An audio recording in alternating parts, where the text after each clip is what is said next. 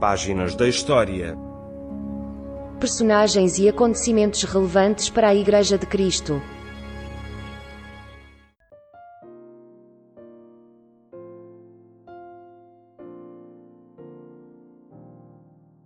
Páginas da História, Programa 40. A História da Igreja Antiga. Do início até 590 da nossa era. Episódio 8. A Igreja das Perseguições. Segunda parte. No programa anterior indicámos as principais causas das perseguições aos cristãos, apesar dos romanos serem tão tolerantes com todas as crenças, religiões e filosofias. As perseguições foram uma das constantes da vida da Igreja até ao ano 311, quando foi concedida tolerância religiosa em todo o Império. Deixámos algumas questões. Quem foram os grandes perseguidores dos cristãos e do cristianismo? Que acusações foram feitas? Vamos hoje falar sucintamente de algumas destas perseguições, dos seus promotores e das acusações feitas. Logo no século I, o imperador Nero culpou os cristãos pelo incêndio em Roma, no ano 64 da nossa era, para se livrar da acusação contra ele próprio. Como consequência, deu-se a primeira grande perseguição oficial do Estado romano aos cristãos, criando assim um precedente legal. Homens, mulheres e crianças de todas as idades e condição social foram presos e condenados aos piores suplícios. Muitos cristãos foram crucificados, outros queimados nas ruas como archotes vivos, outros atirados às feras no circo máximo. Tudo para aplacar o ódio da população contra eles. Foi durante esta perseguição que o apóstolo Pedro foi crucificado no ano 67 e Paulo foi decapitado no ano 68.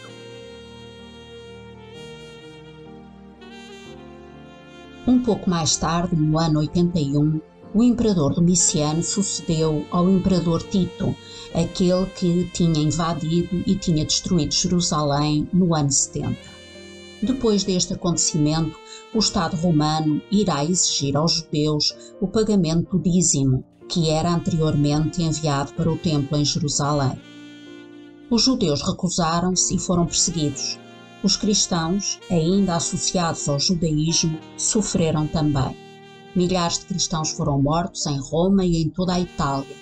Durante esta perseguição, o apóstolo João, que vivia em Éfeso, foi preso e exilado na ilha de Patmos e ali recebeu a revelação do Apocalipse. Já no século II, o imperador Trajano estabeleceu que, sendo um cristão acusado de qualquer coisa, se não negasse a fé, seria castigado. Mandava crucificar e lançar às feras.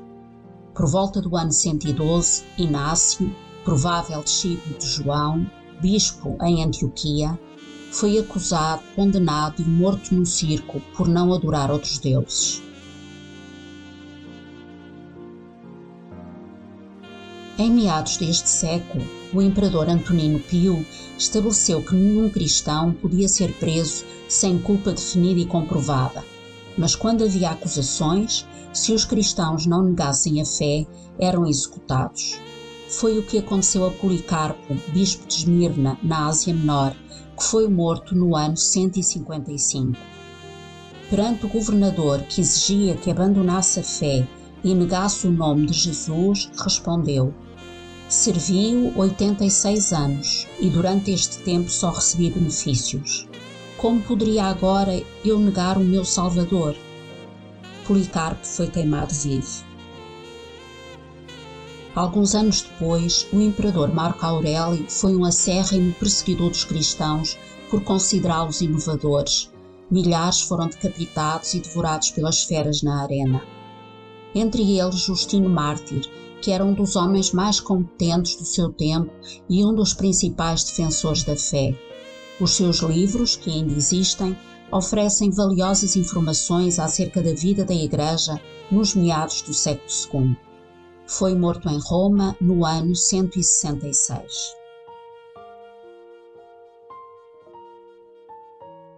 Já em meados do século III, o imperador Décio apercebeu-se do poder crescente dos cristãos. Via as igrejas cheias e os templos pagãos desertos para impedir que a situação continuasse, decretou que todos os cidadãos deviam sacrificar nos altares dos deuses e do imperador. Os cristãos tinham de se apresentar ao imperador para declarar a sua religião. Quem renunciava ao cristianismo recebia um certificado, o chamado libellus.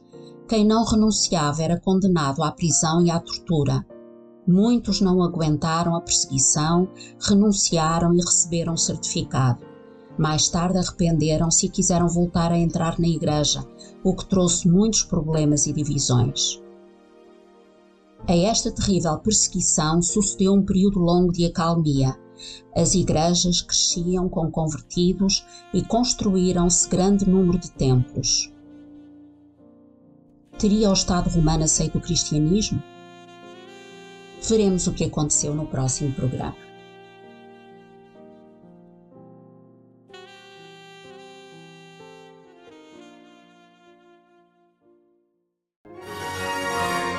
Acabou de escutar Páginas da História. personagens e acontecimentos relevantes para a Igreja de Cristo. Uma produção da Rádio Evangélica Maranata.